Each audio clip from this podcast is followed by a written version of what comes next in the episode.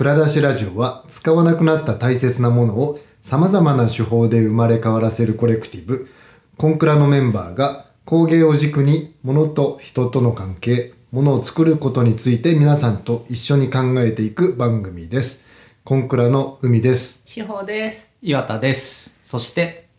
金属工芸の須藤です。よろしくお願いはい、します。今回もお呼びしております。よろしくお願いしおま願いしますお願いします。というわけで、やっぱり初回から、あちょっと ギア上げ目で、いや、の、まあね、須藤さんとは別にこう、ラジオの収録ってことじゃなくてもお話しするね、機会は、ついつい盛り上がっちゃうんですよね。やぱりあるから、その、その延長でというか、えーまあいろんな話に花が咲い咲いちゃいますけど、あの、ちょっとリスナーをね、置いと、置いとけぼりにしないように。結構置いてる。もう作品作品つって何 何作っとんのかってまだわかんない話に行かなかったね。まずはちょっとそこからやっぱりね、あの、前回予告してるので。まあそうでですね、あのーまずこう、えー、まあね、言葉だけなかなか伝えるのはまたあれなんで、またあの岩田さんにあのリあリンク貼ってリンクはい貼っといてもらいますけども、あのーまあ先ほどちょっと、あの、先週お話ししたように目の病気になったんで、あのーやはりこう、細かい作業ができる間にやりたいっていう気持ちもあったりとかで、まあ、細かいものをこう、まあ、精密な象眼だったりとか、あとは、えー細かいパーツを組み立てないといけないような作品だったりとか、うん。あとはあの自在置物とかね最近ちょっと流行ってるんで一度作ってみたいって言って作っあの虫虫と同じ動きをする虫だったりとか、うん。魚と同じ動きをする、まあ、金属の魚の置物みたいなのが自在置物っていうのがあるんですけど。じ自在っていうのは、えっ、と、自由自由自在の時代ですね。ええ。もともとはね、なんか、それも江戸時代かな、あの、甲冑師が文鎮として作ったみたいな、なんか重たい鉄でうん動く竜の置物みたいな。さちょっと遊びってやってみたみたいな。まあ、おそらくそうだと思うんですけどね。はい。え、なんかに、英語にしたらアクションフィギュアみたいなこと。あーまあ、まあ、そうです。そうです 自在置物そうですね。アクションフィギュアか、確かに。そうです、そうです。で、あの、確かによくできてるんですよね。江戸時代のものとかでも、あの、修理できたりとかして触りましたけど、あの、例えばまあ、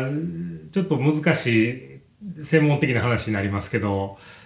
カニとかエビとかね、虫とか、虫でもあの、甲甲虫ですよね。うんそんなんはね、まだ簡単なんですけど、硬いから。殻、そうそう、殻があるものっていうのはすごいやわあの作りやすいんですけど、うん骨の上に肉があるものっていうのがやっぱり作りにくくて、金属では。確かに柔らかさを表現しづらい。そうなんですよ。あの関節がね、あの、表面の薄い膜が伸び縮みして、関節のヒンジが見えなくなってるんで、そりゃそうだ。そこが表現すごいしにくいんで、どうしてもそこに、ああの、まあ、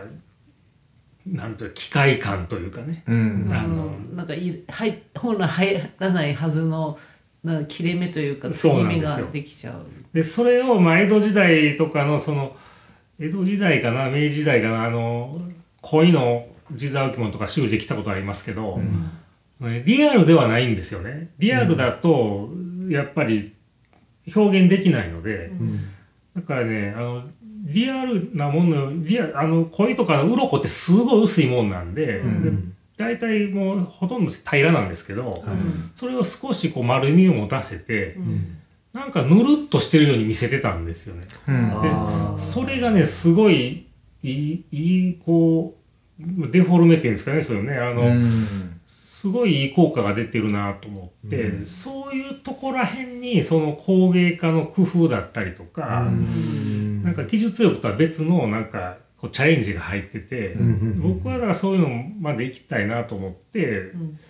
まず入門編としてまあ、えー虫を作ったり、うん。えーあとはその布をどう表現するかなとか、であとはねその、えー僕まだ作品とかやってまだ20代の頃にそのあなたは作品も頑張っていきなさいって言って応援してくれてたあのおばあさんというかね、まあ本当に一般の方なんですけど、でその方のあのご先祖様があの明治のその万博のあのに何を出品するかの審査をする審査員だったらしくて、えそのおばあ様のおじい様ですね、があのでその審査員仲間から譲ってもらった江戸江戸期のね名工の横谷宗民っていう職人がいるんですけど、その職人の作った灰落としっていうあの工芸作品を持っておられて、で私はもうあの天涯孤独だから、あのこれは誰かにもう引き継がせたいから、あなたに預けますというので、あの僕が引き継いで持ってるものがあるんですけど、おう木切り株にカニが何匹か止まってるようなあの、まあキセルの灰を落とす灰落としっていうものなんですけど、いや一番最初はねあのそれをまあオマージュをしたかったんですね。その、いわゆるこう何かの上に、ちミニチュアの何なリアルな例えばそれはカニでしたけど、切り株にカニがついてるみたいなのをやりたかったんで、だからその、えー鉄で作った蜂の巣に蜂がいっぱいついてるみたいなのを一番最初に作ったんですよね。うん。でそのまあ方はもうあのちょっと亡くなったのかどうなのかもう返事が来なくなったので、まあおそらく亡くなったんだろうと思ってるんですけど、あの、えーまあでもやっぱりこうねそうやって本当に若い時の自分の可能性を信じて応援してくださってた、もう特に全く他人ですから、そういう方に対してやっぱ自分がここまでできるようになったんだって見せたかったのもあったんでね、だからそれを一番最初に作ったんですよね。でその時にその外側の金属をその鉄で作ってで、えー錆びさせてでそで鉢は黒く錆びる合金と、まあ、山吹色に錆びる合金を作ってそれで作ってそれを止めて作り上げたんですけど、だからあの金属らしさは消えていくんですよねどんどんね。鉄って錆びてあの表面の荒らし方によっては土みたいに見えるんで。だから泥みたいにも見えるし、まあやっぱり虫もあのマットにしたりとか艶出したりとかをうまくすると、まあ、それっぽく見えてくるんで,、で中はねあの全部銀で銀銀をはめ込んでね銀ピカにしたんですけど。開けると。そう開けるとメカみたいなのが好きなんであの、外と中であのちょっと。まあ、表情を変えたかったというか,、金属っていろんな表情を持ってていろんなこうまあ、いわゆる錆びてるのも金属っぽいしピカピカっていうのも金属っぽいんで、そのまあ、一般の人も含めてみんながイメージする金属の金属らしさって結構いろんなことがあるんで、それを一つの作品に詰め込んでいくと面白いかなっていうのが、まあ、そういうのもまあ副産物に的に生まれていってね、うん。だからそういうことをまあややっていってるんですよね。うん。なんかそう聞くとアート作品の説明聞いてるのにすごい近いというかなんでかって言ったらそのどうしてその形だったり、そういうテーマとかだったんだっけ？ってなるとその伝統でよく使われているモチーフだからですとかじゃなくてあすごく個人的なストーリうん。ーがあって、でそれに対してオマージュだっていうのって、なんか本当にアーティストがそういう作品の説明してるのにあんま変わりを感じないなと思う。面白いですね。志保さんはそういうふうに思うってことですよね、僕はめちゃめちゃ工芸的に思っちゃうんですよね、うん。なんか工芸的というよりはあの日本画の人とかがあのありとあらゆるものを鉱物を砕いて顔料にしますけど、そういう話にもちょっと近いようなあのか感覚がありますけどね。そのて鉄でいろんな色をだ出すそうもそうだし、あとはあれですけどあのかカニのやつはあのそのあの引き継いだやつとかはカニの色は、えっと銅の2色かなんかで出してたんでしたっいやーちょっとねパッと見で分からなかったんですけど、い。っていうのはね、あの今の金属よりは精精錬度が低いんけですよ。あはいはいはいあで、わざと何かもうちょっと違うのを混ぜてたりもするんですね。例えばヒ素とだったりとかを混ぜてたりとかして、うんヒ素銅とかにするとすごい赤みが強いんで。へでそういうのをまあちゃんと分析すりゃ当然すすぐね今の技術やったら、あの丸裸にできるんですけどそれ今はまだやってないので,、で全く全然別の技法で真っ赤にする技法あるんでちょっとどの技法を使ってるかわからないんですけど、ただまあねちょっとそそれをこうなかなか画像で共有するの難しいかもしれないですけどそのそのもの自体はね江戸時代にこれを作ったんかというような出来なんですよ。うん。どうどういう意味？あのねまずガスバーナーもなくて、電気もなくて、うん。でまあ安いとかはありますけどそんな今みたいな精密なものはないので、うん。でルーペもないので、うん。その中でこれをやっていこうと思うと全然違う手間なんですよ。うん。だからこれはなんなんというかねあのまあこあのねちゃんとやってるなという言い方がまああってるのかわからないですけど、やるべきことをちゃんとや完璧に終わらせていくって結構難しいことなんで、それをねなんかあのきっちりやり遂げてる感じはあったんで、うん。だからあのまあ言うと本物かどうかの話は出てくると思うんですよ。何でも鑑定団的に、これが本物なのかっていう話は出てくると思うんですけど、あのんなんというかねあの財産的に本物かどうかっていうのは多分大事な話だと思うんですけど、その工芸作品的に本物かどうかっていうのはあまり関係がなくてそのもの自体がよくできてるかどうかっていうのは、もしかしたら無名の名工の作品に誰かがその横谷宗美の名前を入れた可能性もあるんですけど、うん。でも全然信じるに足るだけのこう技術力があれば、うん。あまりその心眼が関係がないというかね、あー。そこがね少しアートと違うところかもしれないなうんという。確かに、うん。あのでそこはねあの工芸もアート美術工芸になって誰が作ったかっていうのは非常に大事になってきてるんで、うん。だからより美術的なアプローチは出てきてるとは思うんですよね。うん。うん。で僕自身もやっぱりそれを狙ってはいるので、うん。だからあの美術工芸っていう概念っていうのはやっぱ、まあ、もっと以前にあってでそれと生活工芸っていうのは一一個じゃないんあの一色多じゃなくて全然違う、あの生活工芸の方はうん。あのささ先週も言いましたけどあの機械工業とデザイナーのタッグとのまあ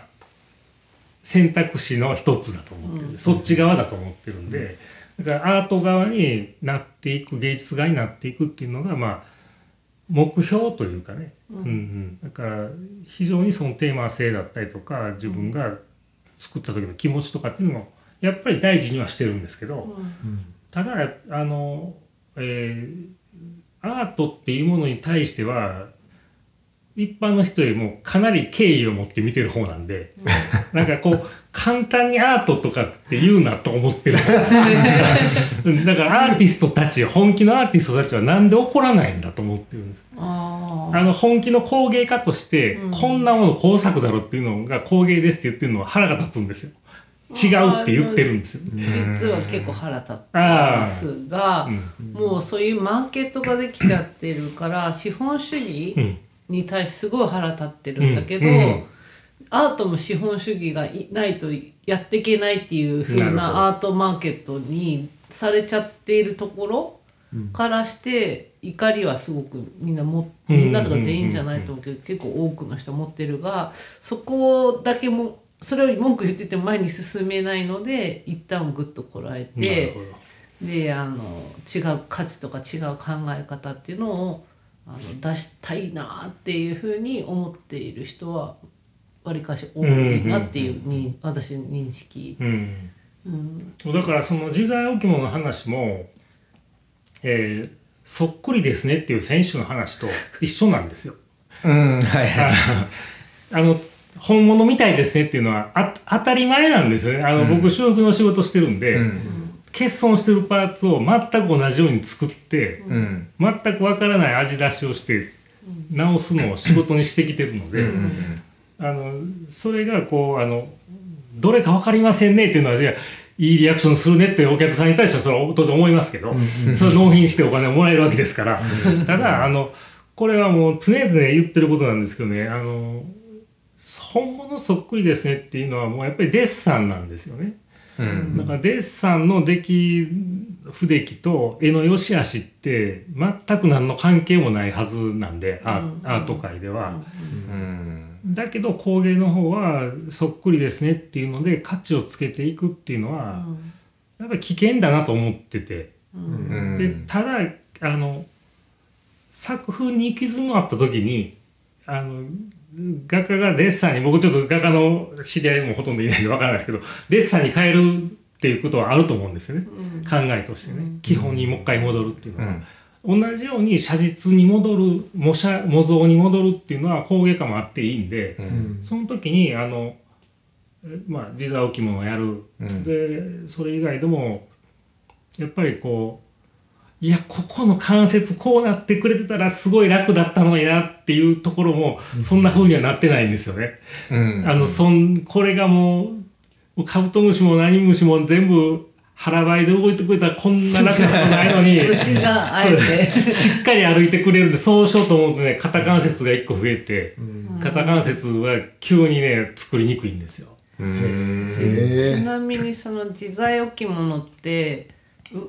なんかその動かなくても本物そっくりだったらすごい本物みたいだね。でもいいわけなのにいいですね。うん。ただ自在でうわ動くすごいみたいな感じじゃないですか。でも実際美術館とかで出てる時触れ自分が触って動かせないからどうやってみんなこの時代大きいものすげえって思ってんだろうっていうのがちょっともやもやするところ。すげえって思ったとしたんだったらどこなんだどこなんだろうっていうのそうを本物みたいなところでしょうね。だ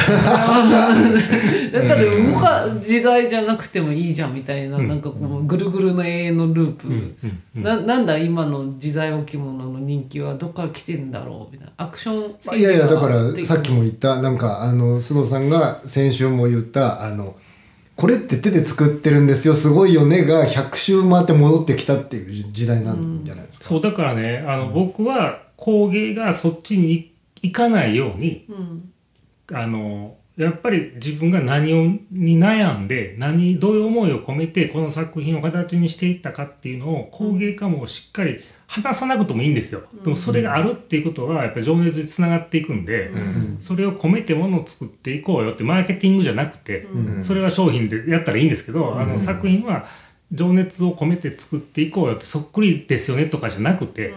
もっと分かりにくくてもいいからって思ってたらだからあアーティストはそんなことやってないぞと思ってたら、SNS で割とみんなやり始めてて、そっくりですよねっていう文脈はアート界でもなんか割とあるあるんで価値観として、うん。アートどうしたんだという。あの、いや、それは本当にそうですよね。だってその、まあ、ベンヤミンと複製技術のアアウラの回とかもあったと思うんですけど、倉田氏で、やっぱり写真技術が出てきたことによる、まあ、アアートへのなんかもう影響ってめちゃめちゃインパクトがあったと思うんですよね。で、それがなければ、まあ、わからんですけど、適当に言ってるところもあるかもしれないですけど、ピカソが、まあ、マダツ構築してキュビズムで、一回分解して構築、なんかし直してぐちゃぐちゃになっていくっていうのは、わりかしその、あの、写真っていうものが出てきて、似ててすごいねっていうところから真逆だったし、あるいは写真では撮れない、そのシュルレアリズムみたいな、あの、ダダリとかの、あの、超、現実を超えた超現実っていう方に行くかみたいなところって、あの、写真が出てきたことによってなんか出てきた方向性としてはめちゃめちゃ象徴的だとは思うんですよね。で言ったらその今の SNS とかに関して言ってもあ似ててすごいね文脈はまあめめっちゃまああるとしてそれすらもあうんうん。それすらもレタッチしとるかどうかもわからんじゃないですか言う言うたら。まあ言うたらスマホの画面見てるぐらいの話でしょ、うん言う言って。それな。うん、さらに言うとこ まああのこれこれはただ僕があのちょっと心の声がもう漏れただけなんですけどあのこの料理のクオリティが高いとかで食ってないのにどうやってなんか評するんだっていうっていうのはありますけどね。料理料。のレイアウトが上手ってことなんじゃないっていうことで盛り付けが上手あうん。っていうふうに言う言うと、うん、そうだよね。だからすごいここの料理めちゃめちゃクオリティ高いみたいなのはあのそれは食べてないけど、食べとらめちゃめちゃ食ったら味薄いってこともありえるじゃないですか、あるいは そう。なんか自分の嫌いななんか香菜が入っとるかもしれんしね、なんかさそれってさお肉のしずる感みたいななんか写真撮る時に料理のわざとこう,、あーそう水滴つけたり、うん。煙出したりとかして、でそれで写真撮るとなんか美味しそうに、ね冷えてなくてで出来たてほかほかみたいな、なんか、っていうのもあるけそうれど僕が見たことあるのは味噌汁に砂糖を入れまくって、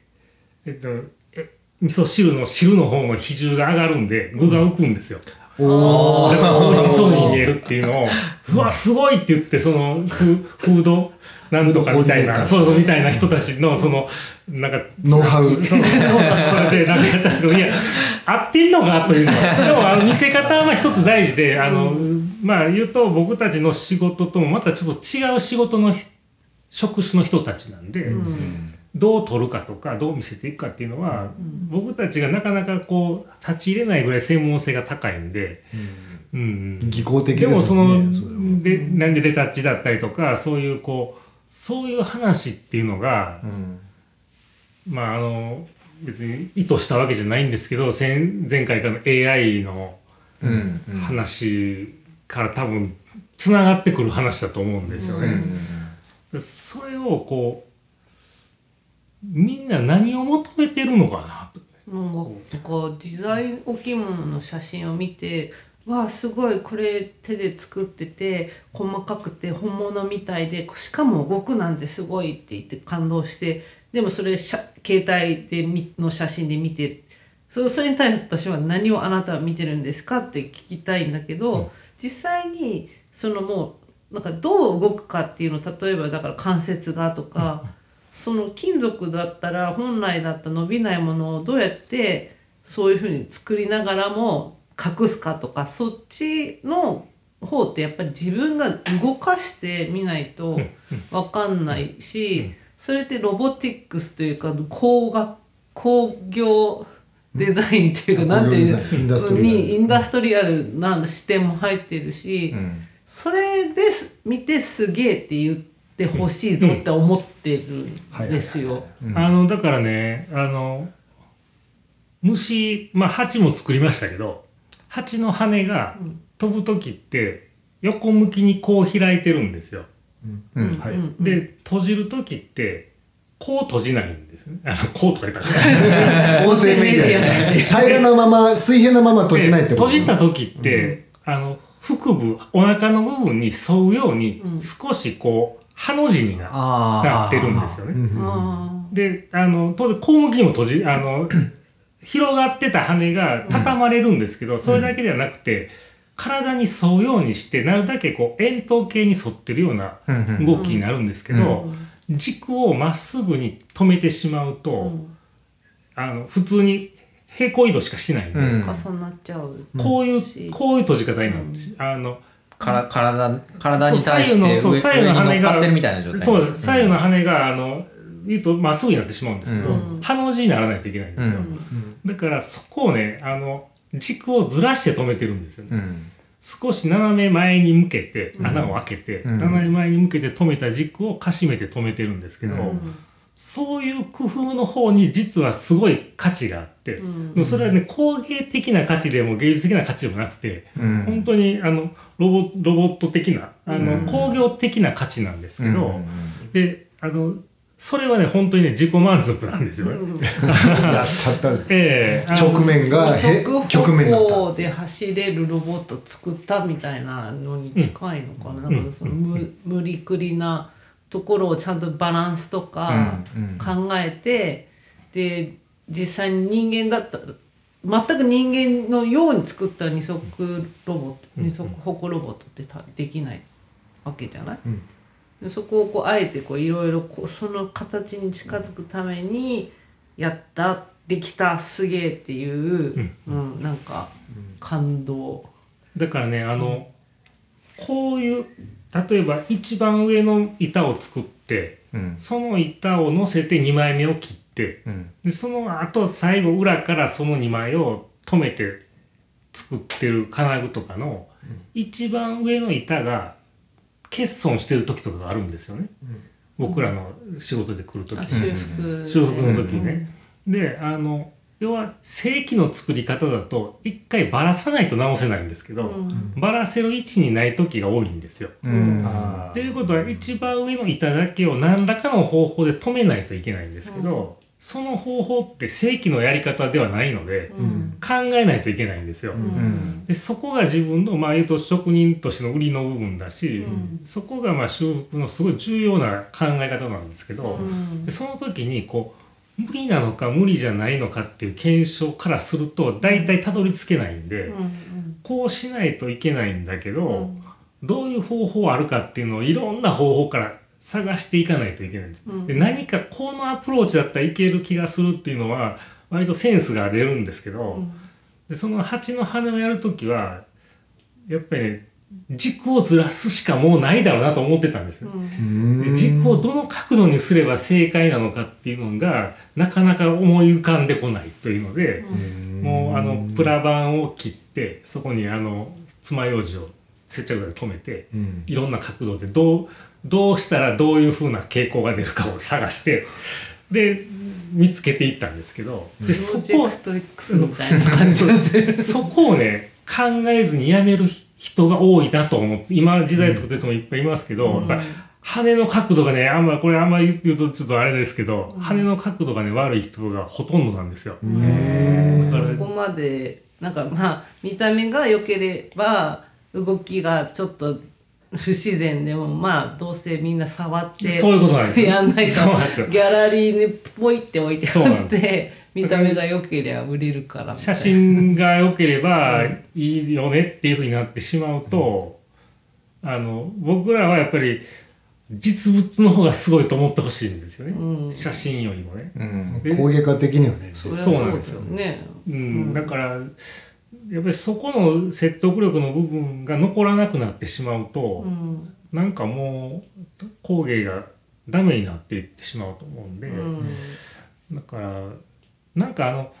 宝石とかってたまに作りますけど指輪とかね、あのなんか現物を出来上がってみたら欲しくなる気持ちすごいわかるんですよ。なんかうわこれはすごいというこう。あのあーこれはわくつけていきたくなるんだろうなっていうのはすごいよくわかる。あの、ものにすごい力があるんですよ。うんうん。なんかすごい目がいくし。うんそれって本物のダイヤと最近なんだっけ希少ダイあれなんて言うんだっけあのリアルじゃないダイヤはいはいあ。のスワロフスキーみたいなもののことに近いけどそれよりむしろスワロスキーはもう完全にカットで作ってるけど、ダイヤ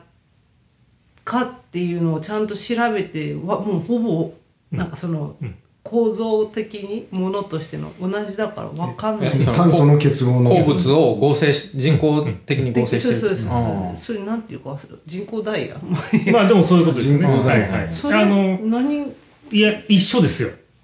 綺麗ですよ、やっぱり。人工ダイヤでも。あの、人工のルビーとかも、やっぱ一番いいルビーの色を出して作ってるんで、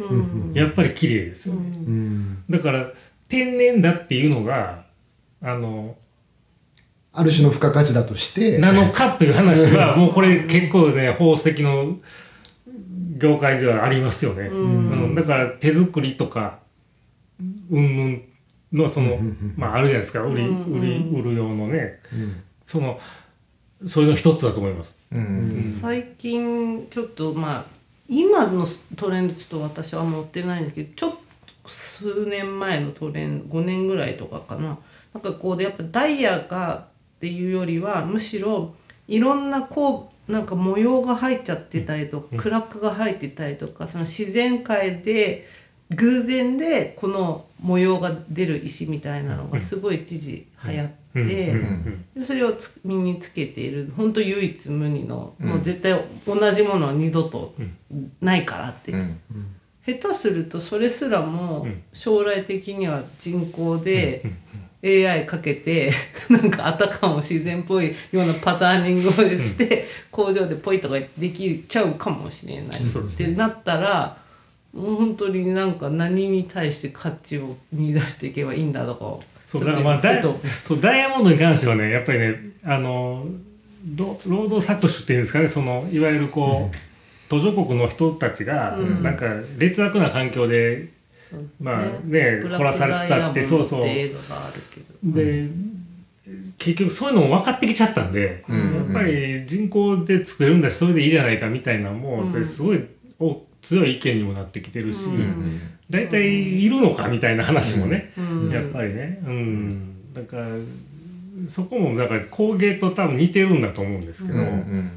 ただパワーはあの別に人工だはあのなんだろうが宝石のパワーっていうのはねやっぱりね光ってる。光ってるからね。光ってるからですよね。光り方とか。そうですね。うんうんなんそうかそれって絵画とかですごく写実的に描かれているやつを見て、わあ本物みたいってなんかそれが手で描かれてんだっていう感動とあとなんかその抽象的なものを見た時に、例えば誰だろうな。えっ、と今すぐ名前が出てこないぞ。なんかこうモネとか、うんうん。その光を追ってたぞとか、うん。その実際に、にそんな風に見えてないけれども、うん。そういう風に見えていたような書いてあるものを見たりとか、うん。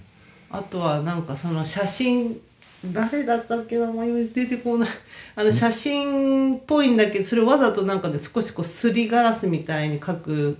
かえ画家がいるんだけどね。今出てこない。とかまあググリッチでノイズがやった風に絵で描く人もいますよね、うん。まあ、た例えばですけど、とか、うん。なんかそれ見るななんかそこはかとないなんか感動をするのは何なんだろうっていうのを、いつも絵見てて思うんですよ。うん。最近すごい気になってるのが昼間アウフクリントだったかな。なんかそんな名前の、えー、と作家さんがあの、まあ、つ抽象画なんだけど宇宙っぽい感じの絵なんですよ。うん。でそれって世にほとんど出てなくて なんでかって言ったら自分が死んで30年後まで外に出すなっていうふうどんにな武田信玄ストイックすぎませんなんか遺言を残したから やっと最近出てきたで最近やっとそういう美術館とかでも見られるんだけどやっぱりその流通してないからもちろん。うん。あのやっぱその国に行かないと見見れない。うんで私はしょうがないから写真で見てもなんかきやっぱ生を見たいなっていう気持ちになるほど。さなんか、は初めて絵でそういう。だからわざわざやっぱ北欧行ってコレクションとかを見に行きたいなとか思っているっていう作家さんがいる。うん。なるほど。日本画とかはでも僕基本的に写真で見てもななんだろうな。うんと何の意味もないっていうか、うん。え映画の本編見てんのと映画のパンフ見てんのはもちろん同じじゃないじゃないですか、うん。うん。なんかやっぱ、うん、白とかあと、うん。うん。なんかそういうのも別にむしろ写真で表現することの方が難しいっていう、とかあの若冲とかびっくりしました初めて見た時、生で見た時、あの白いオウムが光ってるみたいに見えたんで、うん。はいはい。マジかこれはと思って、うん。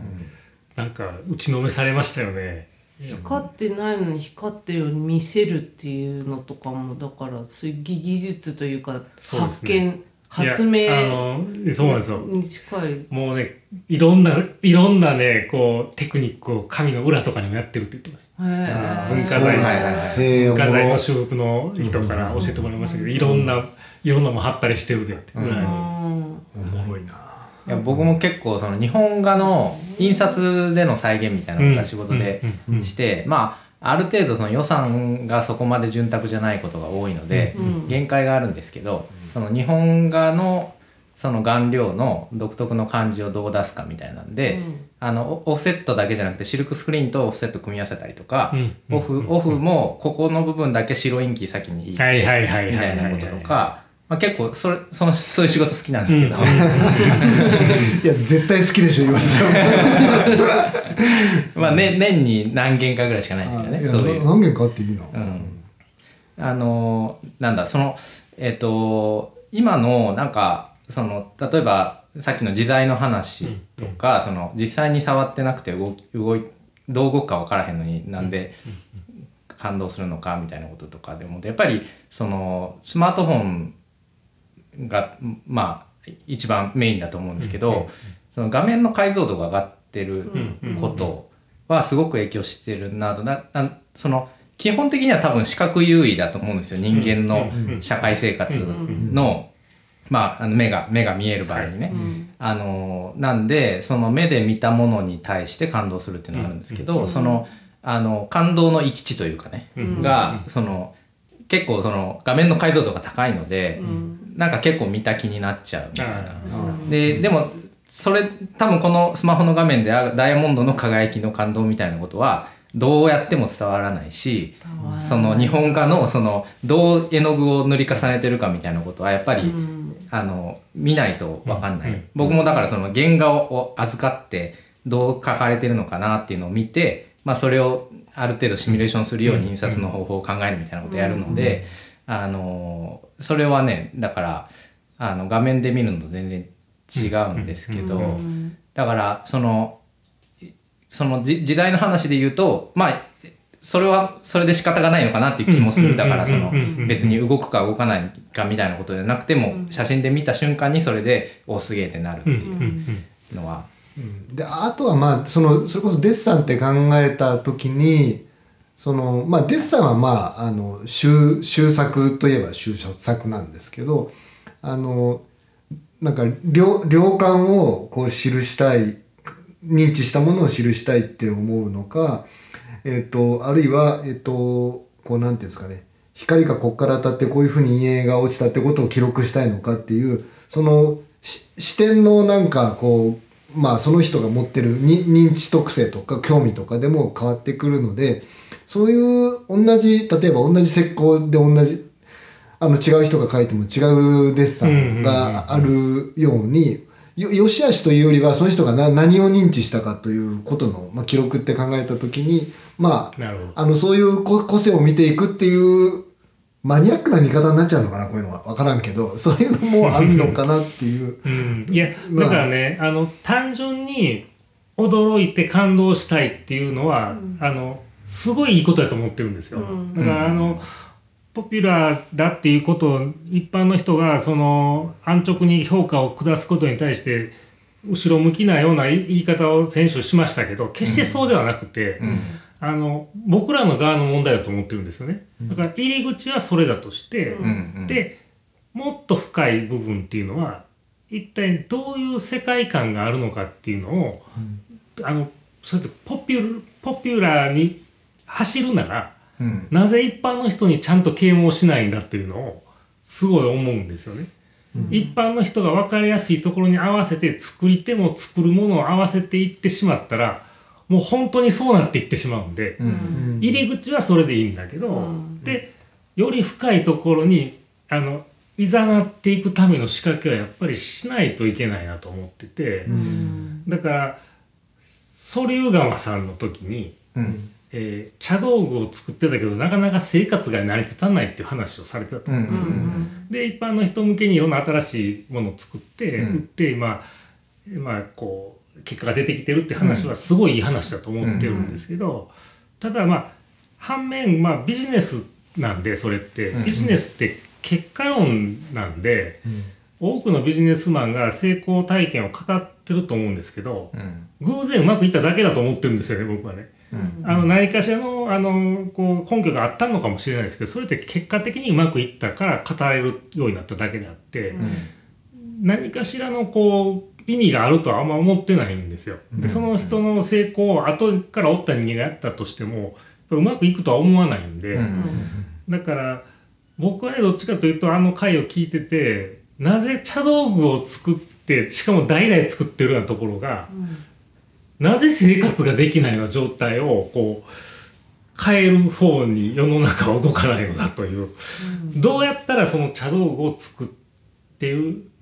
だけという言い方はちょっとあれかもしれないですけど、茶道具を作るっていう立派なその活動で生活を成り立つように世の中を変えていくにはどうしたらいいのかっていうのを合わせて考えていかないと、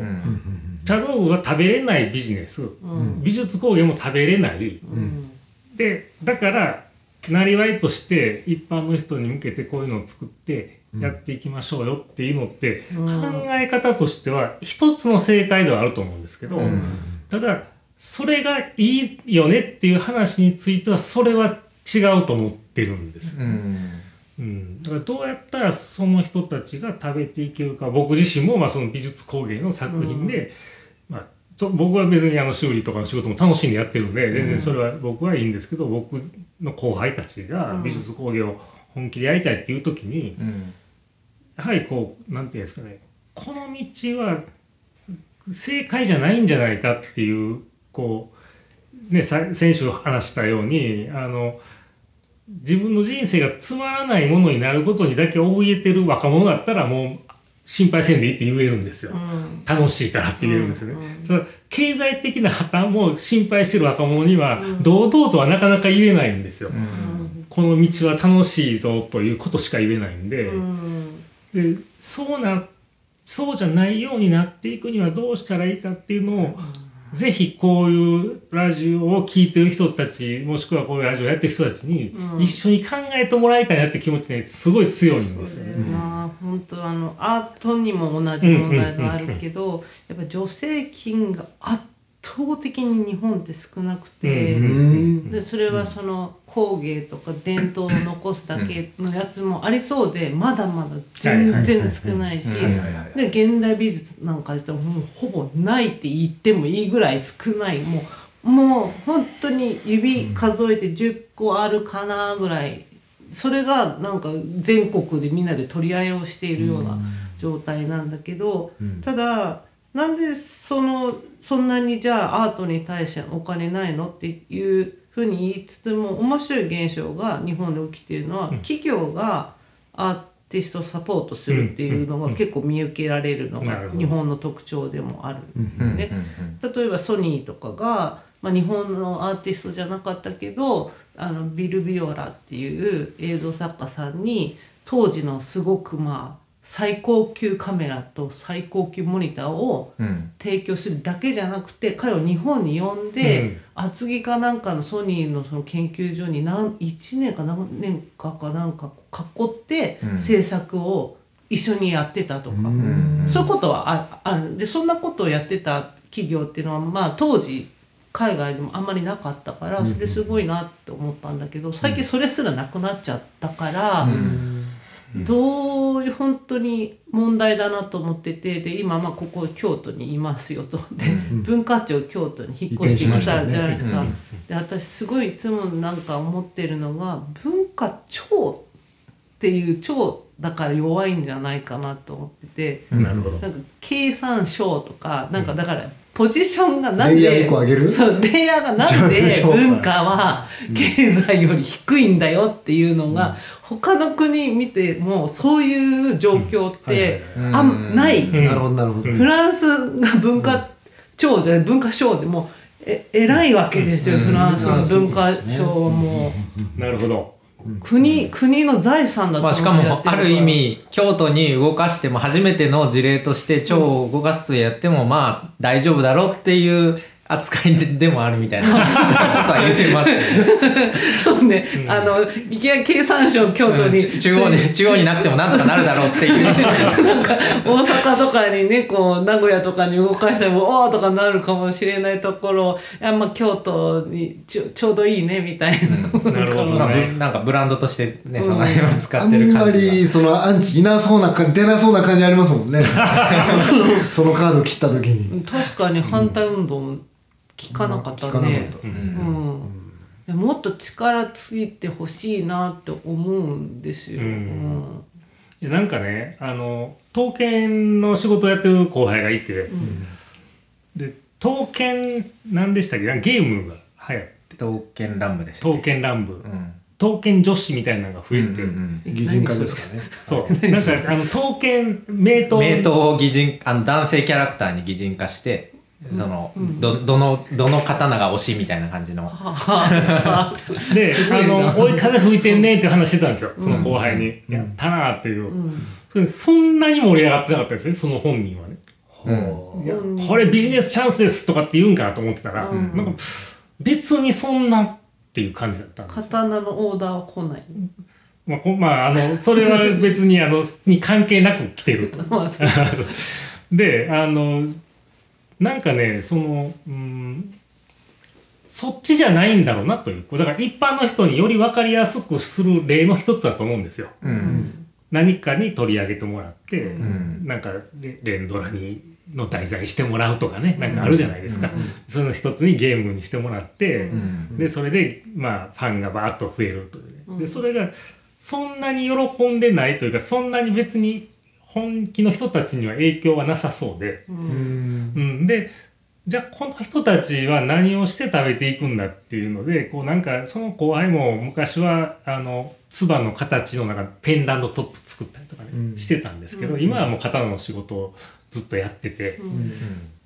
で僕ね刀のこと金属が多刀のも多いですけど、あのあんまりよく分かってないんですよ。どういうことでなでないといけないかとか唾、の形ってこうでないといけないとか、こうこれが一番ポピュラーな形だみたいなオーソドックスな形だみたいなのがあの決まってるらしいんですけどそんなのも全然分かってなくて、でだからもし聞いたら当然教えてくれますし、彼らはそういう僕たちが分からない一般の人なんで当然分からないようなものをきっちりあの守って作ってはいるんですよね。でこのもうあのよく分からないけど、でもちゃんとちゃんと守って作ってくれてるんだろうなといううんあの無条件な尊敬があるんですよ自分の中に。はいはいでこれを自分たち美術工芸伝統工芸の人間も一般の人から与えられてるなっていう感覚はすごいあるんですよね。で自分たちが守らないといけないものもしくは守ってると信じてもらってるものってやっぱり今塩さんがおっしゃったような文化だし、やっぱり教養だし、今までのそういう、まあ、えっと美意識っていうのを引き継いで守っていっている人たちなんだろうなと思ってくれてるんでまあそうやってこう江戸時代の名工のものをあなたに託すわねとかっていうおばあさんが出てきたりとか、っていうことが起こってくると思ってるんですけど、でそこにただただ経済まあ理論っていうんですかね、市場原理だけで今売れるものに変えていくっていうので本当にいいのかなっていうのは、やっぱり心配してるんですよね。それはそれとしてやっていくっていう気持ちは僕も当然持ってますし正しいと思うんですけど啓蒙を進めたいんですよね。そうじゃないと守れなくなっていくんで。うんまあ現代美術もそうですけどあの果てしなく終わりない啓蒙ってまあいますよね、まあまあうん。それな日本だからなのかな。よくわからんけど。須藤さんがその、えっと、目の病気があって分かって、はい。でもうああの時間がこうもしかしたら限られてるかもっていうすごい怖い恐怖し不安すごいじゃないですか。でその中でこうやってなんかも残していきたいって気持ちが生まれたっていうのを先週おっしゃってて、はいで一旦はとりあえずまあじゃあ見えなくなっていくんだったら細かいものをやっていこうっていうのは、なんかやっぱそれってそういうものをこの時代でも作れたっていうものを他の工芸の人たちに残していきたいから、あのあえてその細かいとかそういう技術的な方をテーマにされたんですか？ぞ象眼ってことさっき言ってたなさっきってあの先週言ってたけど私象眼がちょっとよく分かってないし、うかそうか。こ細かいから、うん、なんか難しいんだろうけどなんであえてそれにしたのかとかなんかちょっとど。ういう思いがあったかとかをちょっと聞きたい。まず象眼はあのし初めて聞いたこと人向けに言うとあの掘って埋める。いやちょっと。手を埋める。俺説明下手だ。説明下手の自分で忘れて手を 埋める。たなんか須藤さんあれなんか象眼の説明で。いやまあまあね掘って埋めるんですけどね確かに。あのねそうやな。えっ、とまああの掘って埋める時にあのう僕ら「あり」って呼んでるんですけどね内側穴のその底の方を少し広くしておいてうん。ではめ込んだ時に中で広がって抜けなくしてしまう、うん。あはい、ーはめ殺しにしてしまう。その接着剤とかは何も使わずなしでええ。にちゃんと埋め込はまるっていうのががまあその、えー技法ななんですけど、私勝手に溶かし入れてるあ溶かすのもありますよ、流し込み象眼とか。ありますね。ただ、あの、その場合はやっぱりと溶けやすい金属とかっていうと色が限られてきたりとか、まあ、あの、まあ、溶かして流すときに、もともとの金属が柔らかくなってしまったりとかね、そういう問題があってなかなか使いにくいんで、あの、まあそういう象眼っていうのが昔から使われてたんですけど、でやっぱりねあのまずねぼ僕があの細かい方に行きたいっていう話、まあ、ちょっとやや違うのは、あのえーこれはねちょっとご個人的な話が出ますけどあの好きな大きさが10センチぐらいまでこって好きなサイズが10センチ手のひらサイズですそうねあのあまり大きいものに、あのこう気持ちが乗らないとワクワクしないそうそうなんですよ。10センチ角のないだったらワクそう。で自分のあの 10センチの例えば球体だとしたら、10センチの球体に表現を込めていこうと思う量が、ん。今まではそれをこうどう金属じゃないと出せない作風にするかみたいなことを考えたんですよ。他の素材で同じシルエットを作ったとしても、金属でこれを作られたらもうこの形は少なくとも同じあの形を他の素材で作ってもこれ以上はいい作品にならないなっていうのを、例えば石の作品とかでよく見るんで僕はね。うん。これ他の素材だったらかっこよくないだろうなという、石でできてるからかっこいいんだろうなっていう作品とか結構よく見て、そういう素材の魅力を引き出し切った造形が好きなんですよね。だから金属っぽさをより前面に出して、で金属以外で作ったらかっこよくならないであろうものを作りたいっていうのが、若い時にはすごい気持ちとして強かったんですけど、でもあのいろんな、まあ、選択肢があるわけですかその中でも。でその中でこう、え細かいっていう、まあ、その一つの、まあ、方向性で言うと金属の細かさまでついてこれる素材ってなかなかないんですよ。持たないんでまあ今だともうだから蒔絵とかぐらいですかね。うん。だからあの金属のすごい有利な部分だし可能性がすごいある部分なんですよね。だからこの10センチぐらいの大きさの中にどれだけこう自由に表現するかなって考えた時に、細かさに行くのはかなりのとこまでいけるなと思って、だからそれをやっぱやっておきたいなというのが、はい、だからここまでならいけるんだよという。だから、さあ若者たちあの、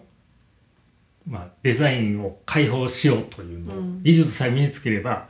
ここまで細かいところまでいけるよっていうのをこう、まあ、そういう経営もあ作り手に対しての方が強かったですけどその時は、うん。だから自分自身がその象眼ができるそれを穴を掘って物を埋めるのの一番小さいサイズが0.2ミリだったんですよ。えっと厚みですか？あの幅ですか？はあの穴の直径ですね。ああはい。0.2 0.2ミリ。0.2ミリのうん。穴を、えー鉢の複眼っていうんですかね、この眉間にあある0.2ミリにした場合、鉢の一匹の大きさはここまそっで、から計算する。おもろ。そう。でそれでこう鉢の大きさが決まるんで、大体どういうふうに作っていくかとかって言って、鉢の巣を。それ写真じゃわかんないよやっ蜂ぱり。蜂のえ当然あのず自在の蜂を作る時って本物の蜂の死骸とかを細かく解だから今剖して今言ったのは自在の鉢の話じゃなくて、うん。鉢の巣の形の香炉のことなんですけど自在の鉢はね実寸なんです。ごい大きいんで。ああっちは実寸なんですね。そうだからすごい楽ちんなんですよね。あ。あ、むしろ。そうそうそうなんですよそう でただねこれねすごいもうこれはもうすごい大事なことなんですけど、うん。その蜂の巣の形の香炉を作る時に、うん。一番苦労したのは蜂の配置なんですよね。うん。どうやったってリズムが出てしまって、あの、なんかすごい等間隔に、でどんだけ何度何度やり直しても、等間隔に並んでるようにしか見えなくて。わかるで、もう、もう後輩たちにもね、そういう造形にうるさい後輩たちにもどう思うって言って、いや、もうちょっとなんか、偏らせた方がみたいな、いや、やってんだけどな、全然わかりますよそれ、なんかまるでい動いてその瞬間だけ捉えたみたいにするには並んでる感じがもうダメだからっていう。ラランダム一番難しいんですよ。そうなんですい意味が出ちゃうし並びとかの。間が似たりとか、そこにアーティフィカルななんかふ空気感が出出るとまあ宋さんがおっしゃりたいのが結構しらけてくるっていうようなことなんだと思うんですよね。あのひたすら蜂買って蜂の巣か置いといて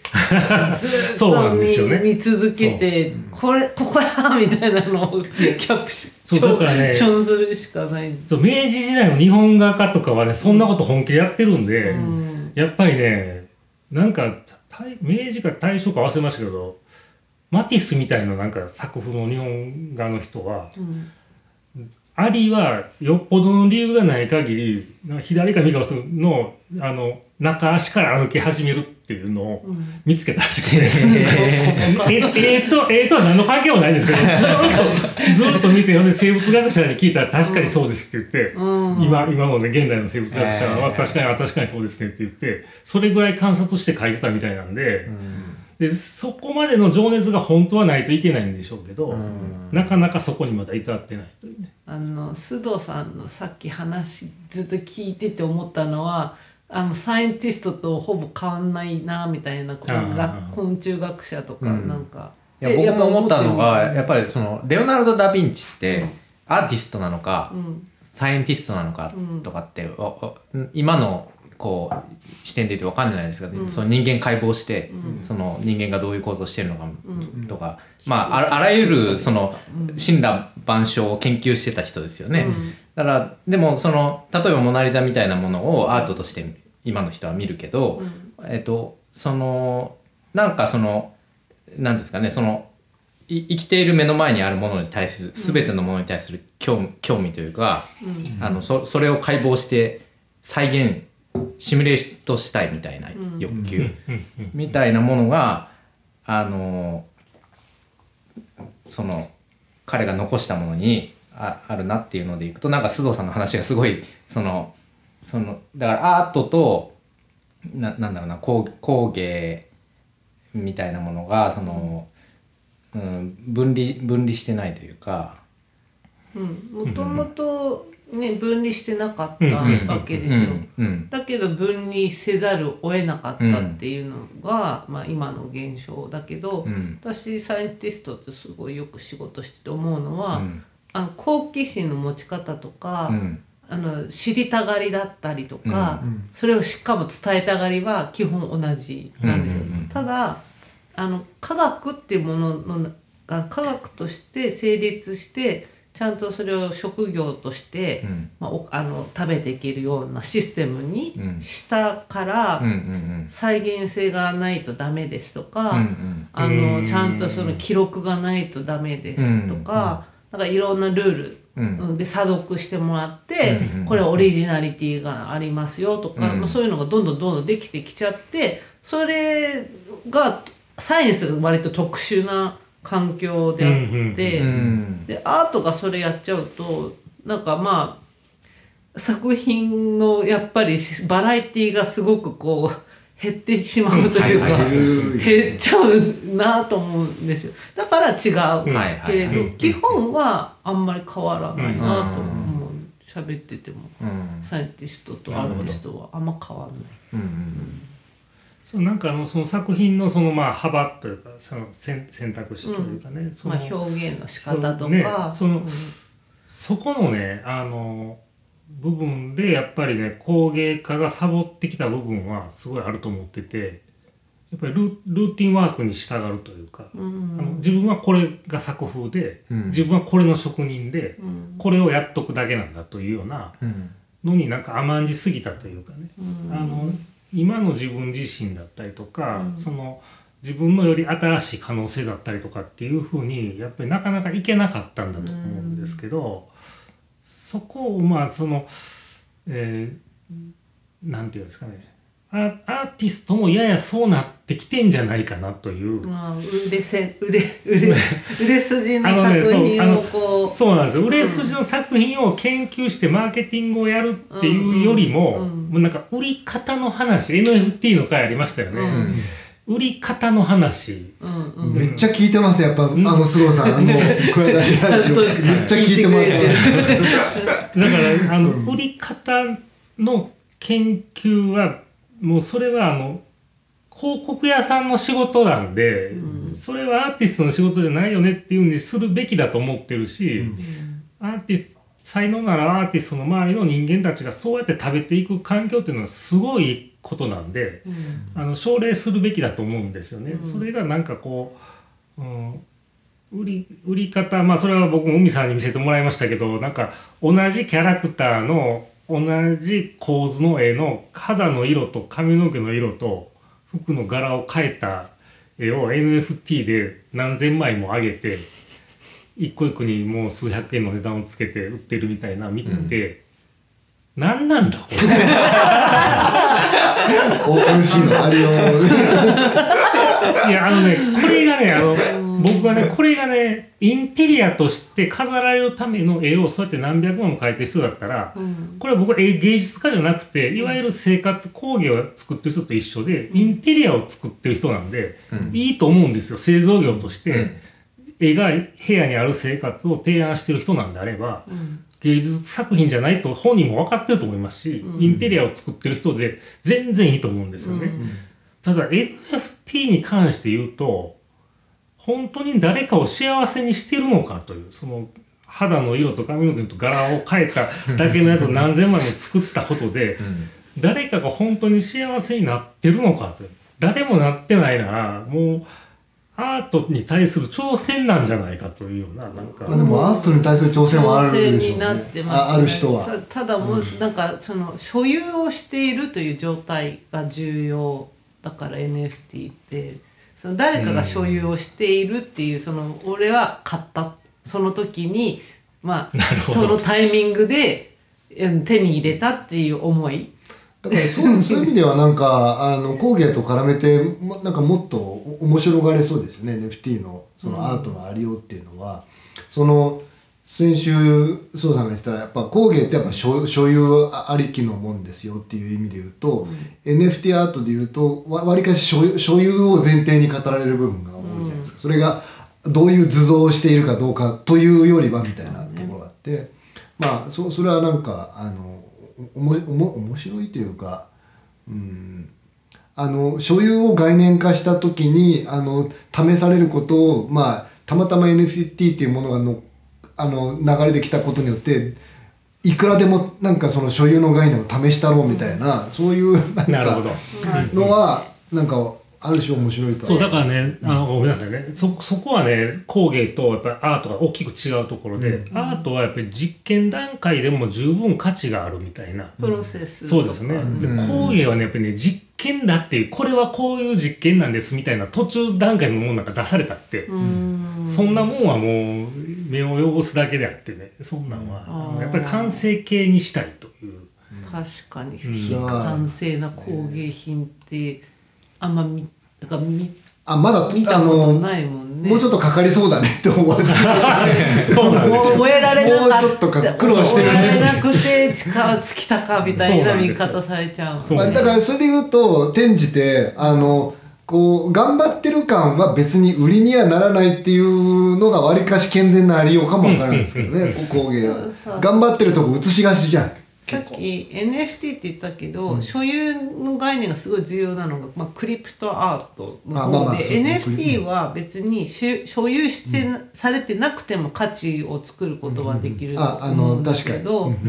それ例えばどういう人がいつどういう過程で作ったかとかいうこと自体うん売れてなかったとしてうんもその情報も価値というふうに作品できるんだったらそれはそうだしじゃあ工芸がその誰かがこの時代にこのあのプロセスで作りましたっていう記録が残ってて終えられなかったとしてもまた次の第2世代の誰かが継承しましたよとか言ってやったらまた違う。あ確かにそういうことをテーマにして自分も作品作っとったわ民主的工芸っていう。それ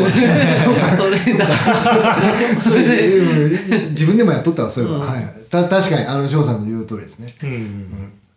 だからそのほらさ昔はそれをこうい、ね、100年200年とか記録して残すっていう方法がまあ手書きの切り箱に書いたり紙に手書きで書いてでそれさえもまあもしかしたらフェイクにできるかもしれないわけじゃないですか。やっぱりなんかいまいちそこ信憑性がなかったけど、まあ、ブロックチェーンのおかげで、じゃあどこまで本当にそういう情報っていうのがうんできて工芸の新しい価値っていうのが出て100年かけて4人で作りましたとか、なるほど。それはお面白い。まあ、だから概念とか、そうえっと、思いの保存の仕方っていうこことに工夫ができるとすると、えっと、そもそもココンクラが持ってるテーマにも結構通ずる、ん。あれかもしれないですよね。たただのダイソーの器が結構ストーリーが重なっていくことで、まあ、あの価値がに個人差が出てくるかもわからんっていう、うん。うんあの話で言うとね。け結構いい時間まで喋る。だから岩さんが静かになるとそわそわしてそうそういうつもりはない。そういう体制にはない。まあ別にね、あの、話まとめる必要ないんですけど、あの、まあそろそろお時間なんで、次のエピソードに、あの、そうなんいやあのねだから僕もね、あのあれなんですいつもあのゲストの人のねお話面白く聞いてるんですけど、やっぱりねお三方もしくはその他の方でもその工芸じゃない話を、まあまあされてるじゃないですか。その NFT もそうだし、ポップポップアートだったりとか、うんうん。そういうとこはね結構工芸を感じてるんですよね、うんうん。問題点だったりとか、でまああのよくまあこのちょっと言い方はちょっとすると影がありますけど、そのよくよく知らない作り手の人の、うん。その人生を聞いたって、うん。そんな興味あるというのが 僕もだから第1回のゲストで僕からその自分の人生より何を考えてものを作ってるかとかをちゃんと語るべきだったなという反省も込みで。で、あ、ここまで聞いて、須藤に興味持って、うん。で、あなたはどんな、あの、生き方をしてきたのっていう順番だったんじゃないかなという。うん。うん、だから、あの、なんかこう、それよりは、うん。それよりはなんかこう、まあ、皆さんが話してる回は僕はいつも楽しく聞いてますし、ああ、恐れます。そう、だから、あの、こう、工芸を、というよりは、その、まあね、だから今日伺ったのも、その、こう、あの、まあ AI の話だったりとか、そういう工芸以外の話を、工芸家がどう聞いて、あの